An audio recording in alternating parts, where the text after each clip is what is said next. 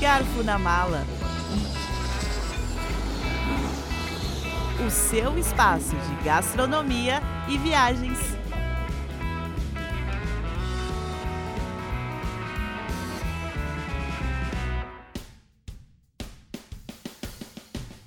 Sejam todos muito bem-vindos a mais um podcast, a mais um episódio do podcast Garfo na Mala, onde a gente fala de gastronomia e viagens. Esse podcast que nasceu a partir de um clube dentro da plataforma Clubhouse, trazendo aí é, dicas né, de viagens, de gastronomia. E tem uma sala nesse nosso clube que a gente fala sobre viagens e música, conectando essas duas coisas, conectando viagens e música, falando de shows inesquecíveis ou até de playlists de companhia aérea, coisas interessantes que a gente tem que ligam esses dois pontos, né? Viagens e música.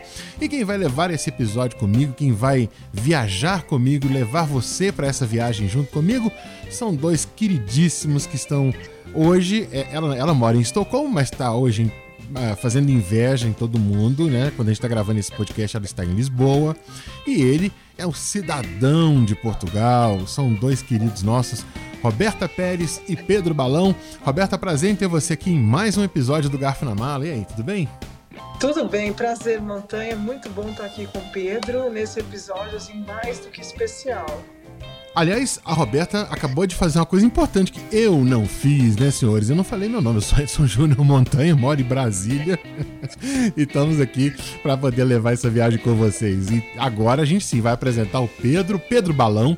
Ele é português, é apaixonado por viagens e música e ele é também, né, profissional do turismo, assim como a Roberta. E aí, Pedro, como é que tá? Tudo bem?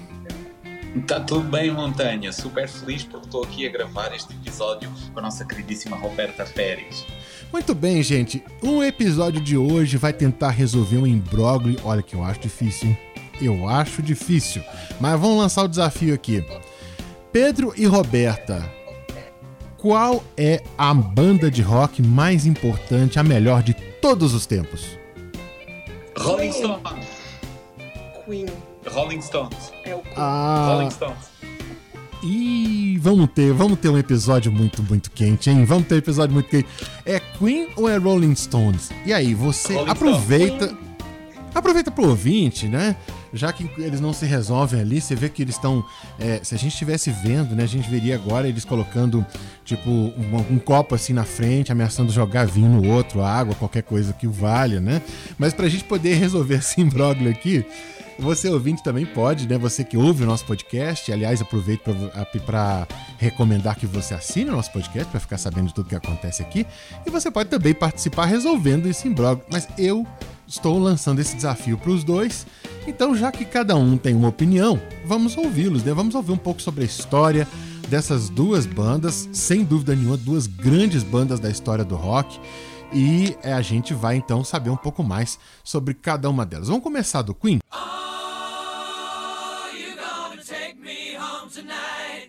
Vamos falar então é, dessa banda que foi liderada durante tanto tempo pelo Fred Mercury. Roberta, conta pra gente um pouco da história do Queen. Como surgiu essa banda britânica tão querida e tão conhecida e tão é, adorada pelos fãs? É, então vamos lá. Ela surgiu em 1970 é, com essa formação dos quatro integrantes do Queen, que já existiam dois integrantes com uma banda anterior, que era o Brian May e o Roger Taylor. Eles tinham um trio que se chamava Smile, e depois, quando eles desfizeram esse trio, se juntaram então ao John Deacon e ao Freddie Mercury. Então, esses quatro, em 1970, começam a história do Queen.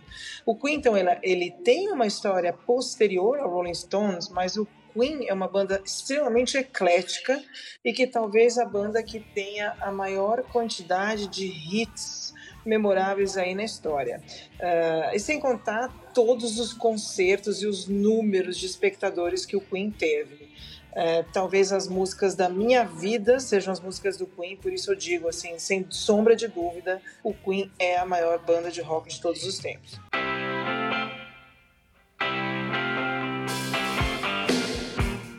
Olha só, Pedro, tá aí um desafio para você. Segundo round, Pedro, você agora contra-ataca é o seguinte: vamos agora resolver, vamos, vamos falar um pouquinho do Rolling Stones, essa banda liderada pelo Mick Jagger. uh, surgida nos anos 60. Conta pra gente um pouco dessa história aí dos Stones, né? Como é que foi a formação, enfim, vamos, vamos saber então o outro lado da moeda. Olha, Montanha, se há a banda mais influente a nível do mundo do rock, sem dúvida que é os Rolling Stones. Esta banda fundada em Londres em 1962, eh, que é considerada uma das bandas mais bem-sucedidas do mundo. E olha, uma coisa muito interessante, que se calhar muitos dos ouvintes não sabem, mas a inspiração dos Rolling Stones vem dos blues. E olhem a história fantástica dos dois fundadores uh, dos Rolling Stones, Mick Jagger e o Keith Richards. Uh, após algum tempo sem se encontrarem, eles encontraram-se numa estação de trem em Inglaterra. E o que é que levava Mick Jagger? Levava dois álbuns de dois uh, músicos dos blues que inspiraram a banda, Mud, Muddy Waters e Chuck Berry. Isso logo alertou a Keith Richards para a qualidade e gosto musical do Mick Jagger e a partir daqui decidiram então formar e fundar uma banda. Essa banda teve nos seus primeiros dois singles covers do Chuck Berry e do Muddy Waters, Come On, I Want to Be Loved. O primeiro álbum saiu em 1964 e o segundo álbum saiu em 1971, já com o nome da, da banda Rolling Stones. E outra coisa, as pedras rolantes, como são conhecidos, têm também outro significado é alguém que nunca está sempre no mesmo lugar, nunca fica parado em lugar algum, está sempre em pleno andarilho pelo mundo. Então, melhor do que isto e inspiração nos blues, não pode existir melhor montanha.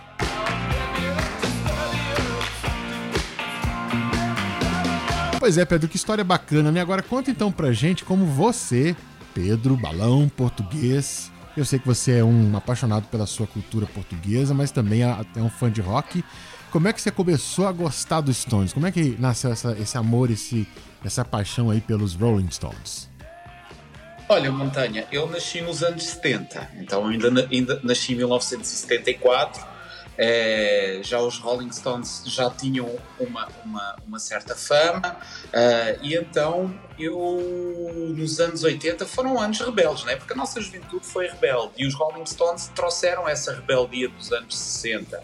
E você sabe, é, os anos 80, você sabe aqueles blusões de cabedal que se que se usou nos anos 80 e depois que se usava muito é, nos blusões os logos é, das bandas que a gente gostava uhum. e de alguns filmes icónicos também, não é? Então houve essa, essa paixão, né? Eu também tive o meu momento de rebeldia e fui de facto um estudante rebelde uh, e por isso da minha paixão até pelos Rolling Stones aqui há dias na nossa sala eu trouxe uh, uma banda portuguesa que também se inspirou muito nos Rolling Stones e trouxeram essa rebeldia para o rock português, que foram os chutes e, e, e, pontapés.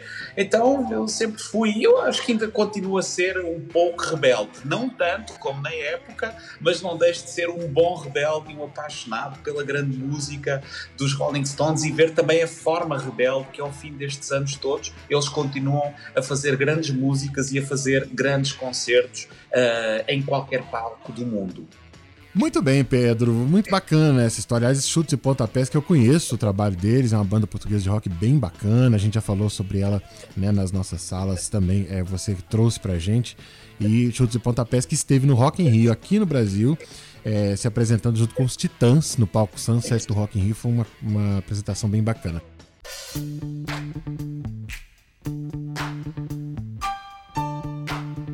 Ô Roberto, agora você. Você sua vez agora de contar pra gente como que começou a sua paixão pro Fred Mercury e companhia, a turma do Queen.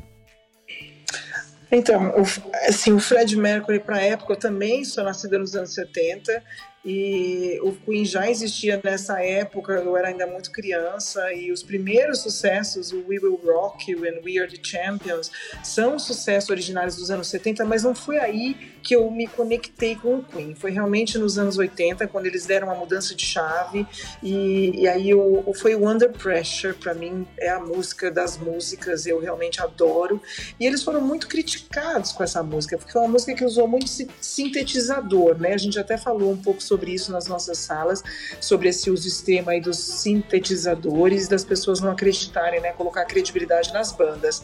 Mas para mim, é, o Fred Mercury em si, ele era uma figura diferente do mundo do rock, né? O mundo do rock tinha aqueles, aquelas figuras extremamente cabeludas, com aquelas músicas com a melodia muito forte, muito pesada.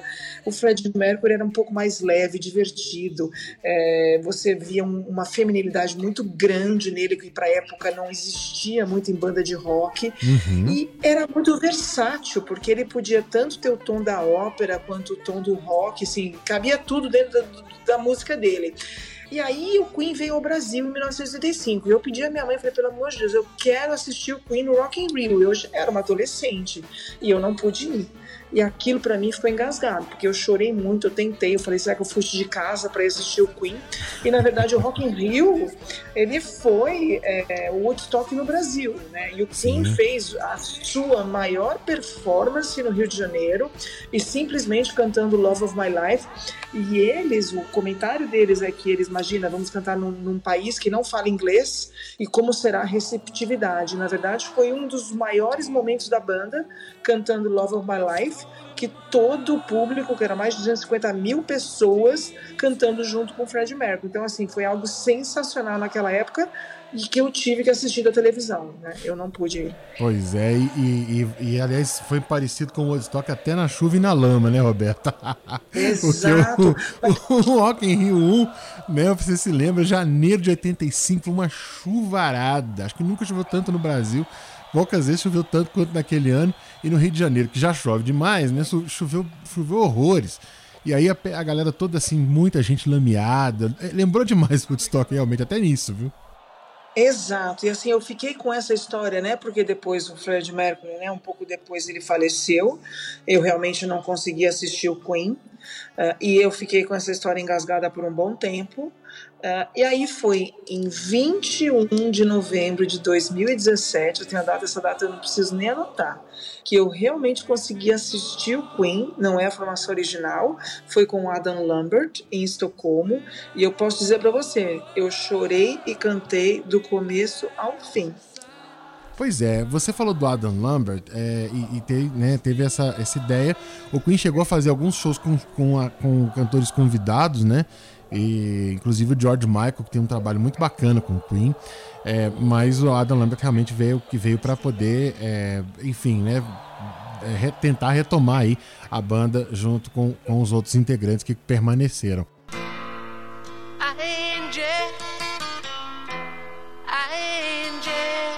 Agora, Pedro, os Stones, uh, você, qual, você tem alguma experiência bacana para contar pra gente sobre show, evento que você tenha, tenha ido? Como foi? Ah, isso sem dúvida. Rock in Rio 2014, uh, uh, Rolling Stones em Lisboa, no Rock in Rio de Lisboa.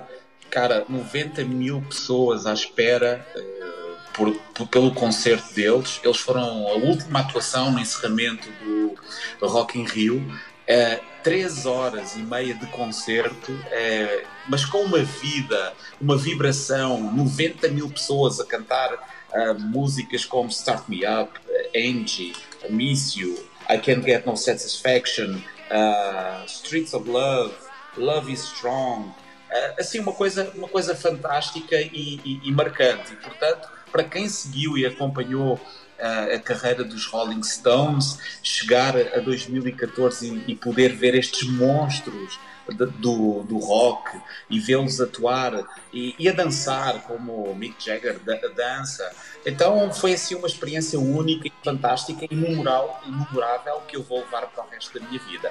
É, o, o, Rolling Stones teve um show no Brasil que foi muito especial. Eu, eu não tive o privilégio de ir assistir pela TV, mas foi o show que eles fizeram na praia de Copacabana. É, muita gente aqui nesse país viajou para ver esse show, muita gente. Foi um show impressionante. Você tinha, se não me engano, perto de mais de um milhão de pessoas, ou um milhão e tanto de pessoas, é, nas areias de Copacabana assistindo ao show dos Rolling Stones. Foi realmente um espetáculo grandioso também. É, portanto, essas duas bandas, né, com belas histórias aí nas suas passagens pelo Brasil. Montanha, e até hoje foram eles que conseguiram reunir, e foi precisamente aí no, no, no, Rio de Janeiro que eles conseguiram reunir num concerto o maior número de pessoas. E quando eles lançaram a sua coletânea de sucesso, a Bigger Bang, uh, que foi em 2005, eles tiveram uma turnê extensa que levou dois anos, passaram por vários locais. Uh, no continente europeu e também quer da América do Norte e do Sul e bateram todos os recordes de concertos de pessoas a assistir a um concerto de Rolling Stone e foi precisamente esse aí no Rio de Janeiro.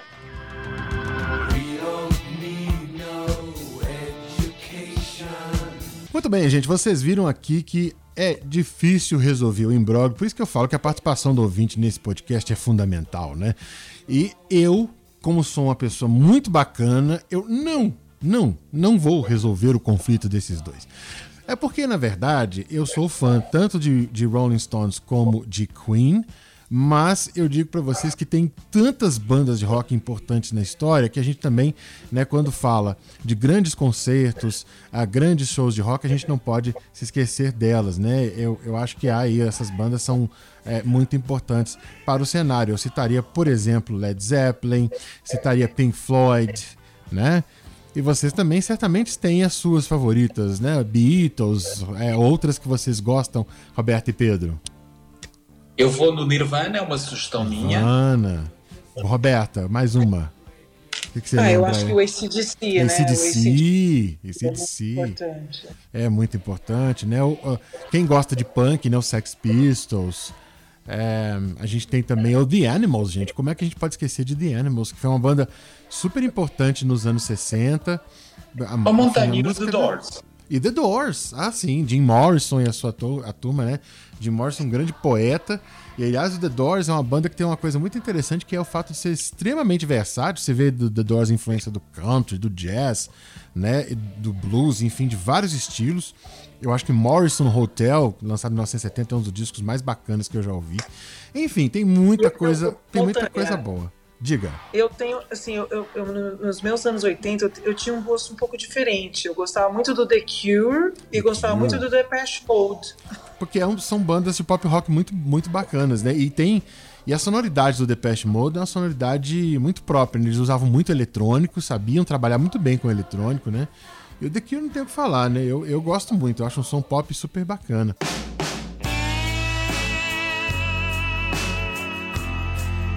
Agora, eu vou perguntar, vou, vou falar uma curiosidade para vocês. Vocês sabem quando é que os Beatles, é, quando é que os Beatles gravaram a última canção deles como banda juntos? Vocês sabem me dizer? Não. Não. Não. Pois eu digo para vocês, quem pensou ou em 1970 errou. A última canção, do, aliás, 69, né? Que foi aquele show do, do teatro da Apple, e, e foi quando foi gravado também, estava sendo gravado o álbum Let It Be. Mas na verdade, a última canção que os Beatles gravaram como banda foi em 1996. Uma canção chamada Free as a Bird, que está no, no álbum Anthology dos Beatles. Essa canção teve a participação da, de uma gravação que o John, John Lennon tinha deixado. E aí utilizaram essa gravação e os outros três gravaram é, no estúdio mesmo, gravaram pessoalmente. Paul McCartney, Ringo Starr e George Harrison, que em 96 ainda estava entre nós, né? Então, essa canção Free as a Bird é uma canção super é, bonita e tem assim aquele, né, aquele, é, aquele, digamos assim, o último sopro aí dos Beatles, né, que a gente tem registrado na história.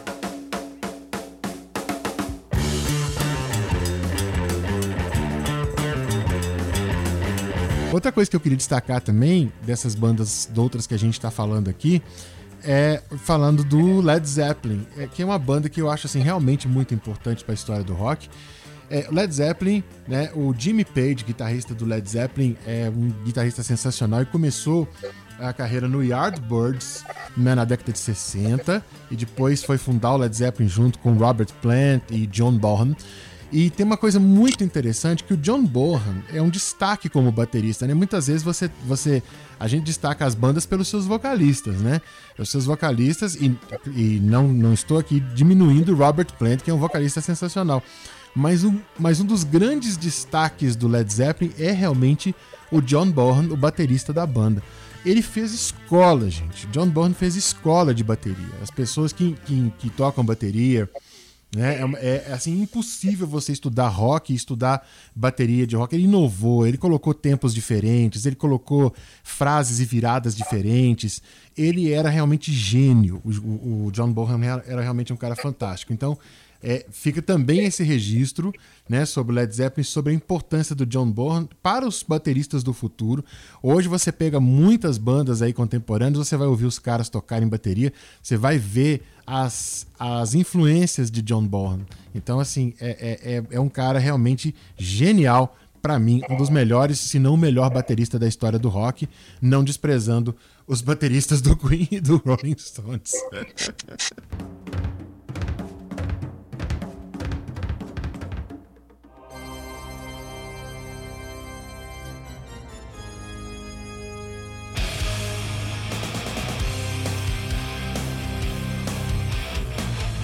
Bom, e agora é hora da, daquele momento super bacana no nosso podcast, que as, são as dicas de ouro, né? As, algumas conversas que a gente tem nas nossas salas, as nossas salas é, no Clubhouse, na plataforma Clubhouse, que a gente traz aqui para você. É a hora das dicas de ouro.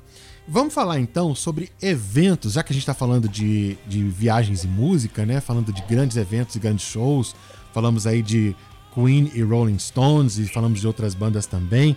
É, vamos falar então sobre os principais eventos de música que acontecem onde a gente mora, né? A Roberta está em Lisboa nesse momento que a gente está gravando o podcast, mas ela mora em Estocolmo, na Suécia, portanto ali na Escandinávia. E aí, Roberta, conta pra gente qual, quais, qual é, qual é o, quais são os principais eventos, né? Os principais concertos, eventos é, da música na, na Escandinávia, especialmente com foco no rock. É, são muitos festivais, né? A gente sabe que a Finlândia é um polo do metal, é, tendo aí o, o grande nome das, das, bandas finlandesas, o Nightwish. E existem vários concertos durante o verão, que principalmente o Finland Rock Festival, uh, que é um que atrai muita gente. Na Suécia tem o Sweden Rock Festival, tem também um outro festival em Gotemburgo que é enorme. Uh, e a Dinamarca também tem, muito conhecido pelo mundo, é o festival de Roskilde, uh, mas também tem Aarhus, em Copenhague, você tem muito festival ao ar livre e, e vem grandes bandas e muitas bandas locais. Então é uma região que tem muito festival no verão, festivais de rock, que é preciso se programar com antecedência para participar.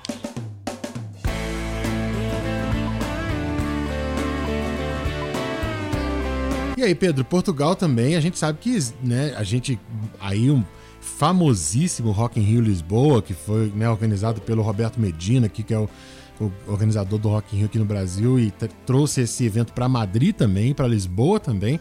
Mas tem, tem mais, né, Pedro? Vamos falar então sobre os principais eventos de Portugal no, no com foco no rock.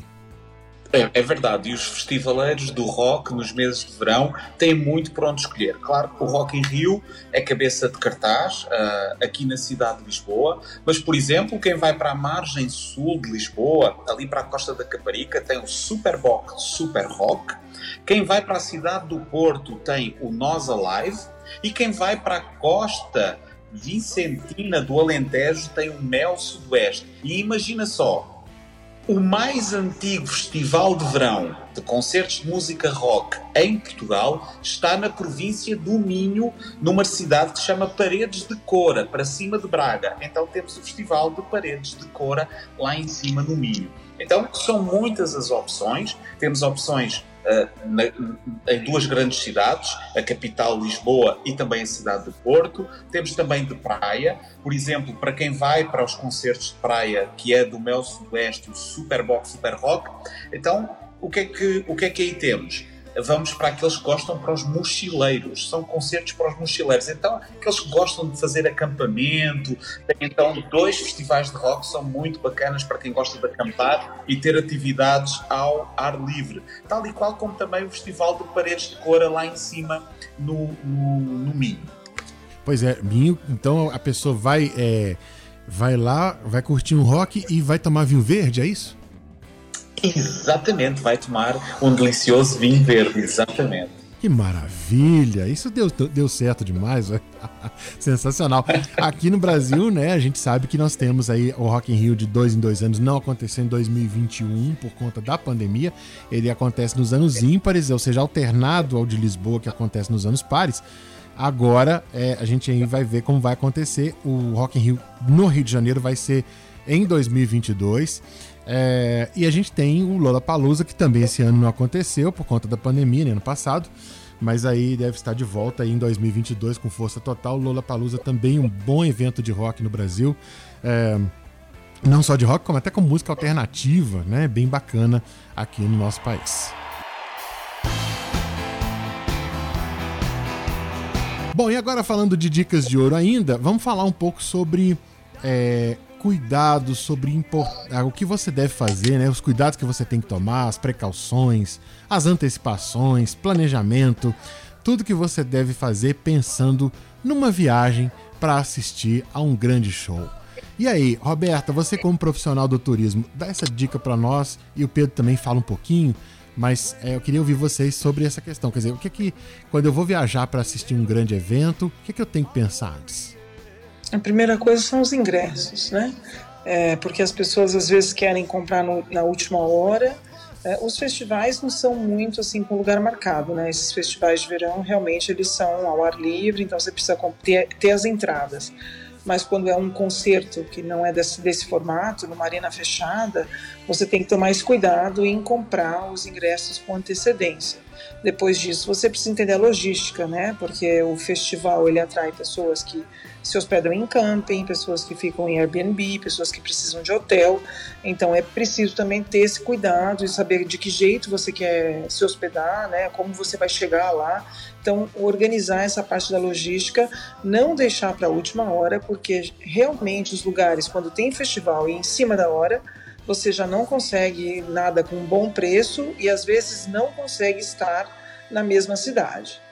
Às vezes até é, é, às vezes até é difícil arrumar hospedagem. Eu tive uma experiência dessa, deixei de ir a um show por causa disso. É, é, Roberta, eu, eu fui no show, eu ia no show do Roger Waters, eu tinha ingresso comprado para ir no show do Roger Waters em São Paulo. Eu rodei, é, eu, eu vou dizer para vocês que eu dei, sei lá, mais de uns 100 telefonemas à procura de hotel e não achei nenhum porque além de, de ter o, a questão do a questão do, do, do show tinha um concurso público acontecendo no mesmo fim de semana em São Paulo, então os hotéis estavam todos lotados, não tinha vaga. Era um negócio assim realmente muito complicado e os que, né, os que os poucos que a gente via algum sinal de fumaça em relação a ter vaga, era problema de acessibilidade, de ficar muito longe, de ficar difícil você pegar transporte. Né, Pedro? Eu acho que assim, a, a, gente tem que pensar também nisso, né? Transporte, como é que a gente vai chegar nos, no, nos shows, né? Sim, isso, isso é verdade. Aonde é que eles estão localizados e como é que eu faço para chegar até lá. E até verificar se existe dentro dos eventos alguma espécie de shuttle é, que faça esse translado de, uh, de, de, algum hotel ou de vários hotéis para que chegue até ao ponto do concerto. Ou então ver em termos de acessibilidade se o, o metrô passa próximo, se o ônibus também passa próximo. É, então, isso tudo é muito, muito, muito importante. E começar-se a programar com algum tempo de antecedência. Porque normal, normalmente estes grandes eventos, eles começam praticamente um ano antes a fazer a sua, o seu marketing, a sua publicidade. Então, essa é a altura que devem de olhar para as datas dos concertos, vão à internet para adquirirem o, o, ticket de entrada para o dia que eles mais gostam e a partir daí começarem a fazer toda essa organização e aproveitar até quanto mais tempo anteciparem a reserva no hotel, melhores preços vão ter e, e, claro, quanto mais próximo, correm o risco de não terem lugar no hotel e os preços estão muito, muito mais altos. É verdade. Inclusive das passagens aéreas também, que os preços, quanto mais perto Também. da viagem, vão, é, vão aumentando, né? Então é preciso ter esse Também. cuidado. Eu tive uma experiência que, na minha opinião, foi uma experiência muito legal, que foi o show do Paul McCartney no Rio de Janeiro, em 2011. É, eu assisti a três shows do Paul McCartney nessa década passada. Foi um no Rio, um em Goiânia e um aqui em Brasília, quando ele aqui esteve. Ah, e esse show do Rio de Janeiro realmente foi muito interessante, porque a gente né, fez justamente isso. A gente investigou tudo, viu como é que era a questão de transporte. A Supervia, que é a companhia de trens do Rio de Janeiro, aliás, está de parabéns por isso, porque foi um- uma, uma coisa bem bacana. Eles, é, eles fizeram o seguinte: eles pegaram um trem, uma das linhas do expresso do que sai da, da Central do Brasil, que é a principal estação de trem do Rio. É, esse, havia uma linha específica para o show, então ele saía do, da Central do Brasil, não parava em nenhuma estação, só parava na estação do Engenho de Dentro, que é onde fica o estádio do Engenhão, né? O, o estádio é, que, o- que é o estádio do, onde joga, né? O Botafogo coloca, manda lá os seus jogos e o estádio que foi o show do Paul McCartney. E aí a gente, é, então foi, foi muito fácil porque o acesso foi muito facilitado. A gente saiu do hotel, é, pegamos o metrô perto do hotel, chegamos na estação central, na central pegamos a Supervia e em 15 minutos, menos de 15 minutos, a gente estava no engenho de dentro. E aí a gente chegou no, no estádio, assistimos ao show. Depois do show, a gente saiu do estádio por volta de meia-noite e 15. Ah, os trens da Supervia, que normalmente circulam até meia-noite, mas eles continuaram circulando para o, para o pessoal do show sair, voltar para o centro do Rio de Janeiro. E lá no centro do Rio, o metrô continuou funcionando, ele também para meia-noite, continuou funcionando até o último trem da Supervia chegar do estádio. Então, toda a logística de transporte público foi muito bem montada e a gente saiu por volta de meia-noite e 15 do estádio. Em 1 e 15 da manhã nós já estávamos no nosso hotel, ou seja, pertinho do nosso hotel. Ainda deu tempo de parar numa lanchonete dessas 24 horas do Rio de Janeiro, que é uma das coisas mais legais. Assim, lanchonete 24 horas é uma coisa muito linda, né? Aí deu pra parar, comprar um bauru, que é um sanduíche muito gostoso, e ir pro hotel, porque a gente não, não, não ia achar nada aberto em termos de restaurante a uma e tanto da manhã, né? Era só mesmo lanchonete. E aí compramos um sanduíche e levamos pro hotel, comemos e estávamos em êxtase, em estado assim de graça por ter assistido a um show de Sir Paul McCartney, que foi realmente uma coisa espetacular. Coisa linda demais, né, gente? Foi muito bom. Então, assim, planejamento quando se vai assistir um show fora da sua, da sua cidade. Aliás, na sua cidade também, né? Porque se não planejar e não comprar ingresso com antecedência, depois você não compra. Então, é, planejamento é tudo, realmente é sensacional e muito importante. Ô, Montanha, já que você está falando em planejamento, então eu quero deixar aqui um convite para vocês dois. Então a gente já vai deixar planejado para o ano que vem para a gente assistir realmente a melhor banda de todos os tempos.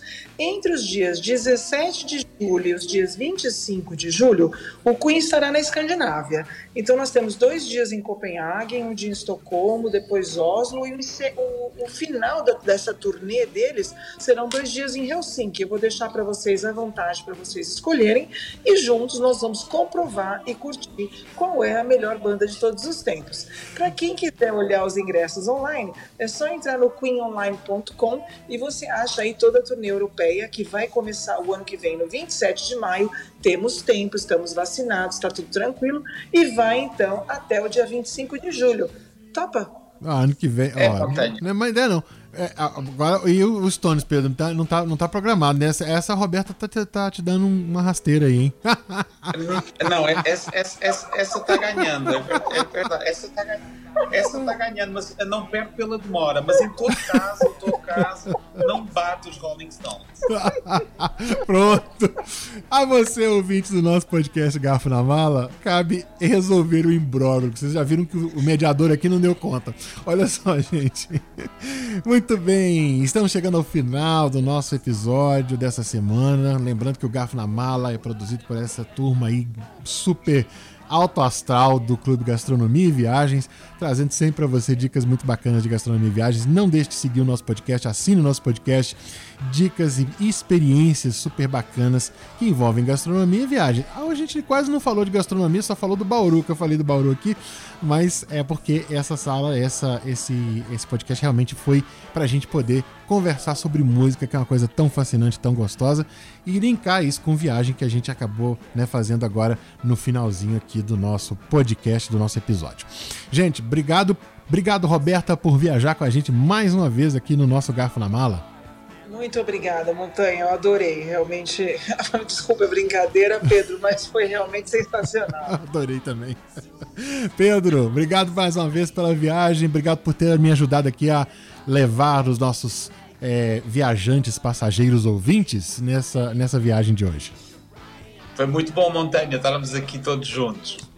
Ótimo, gente. Um grande abraço então para vocês.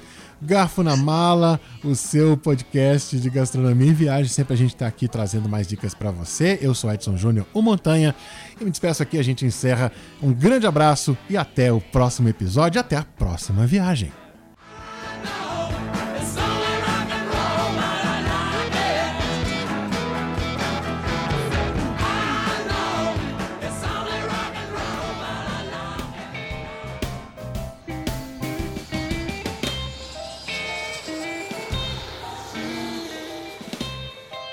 Garfo na Mala, o seu espaço de gastronomia e viagens. Para saber mais, acesse garfonamala.com.br.